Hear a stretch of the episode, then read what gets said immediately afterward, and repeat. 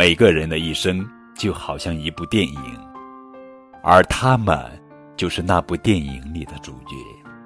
有时候，他们会以为自己也是别人电影里的主角，但是，可能他们只是一个配角，只有一个镜头，更说不定他们的片段早就被人剪掉了，自己居然不知道。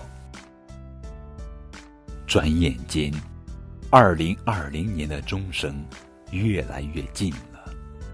数百个故事已在二零一九年的年轮中划过。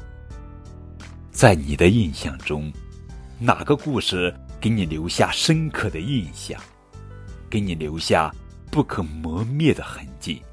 欢迎您投稿至荔枝 FM 绘本故事台，讲述你。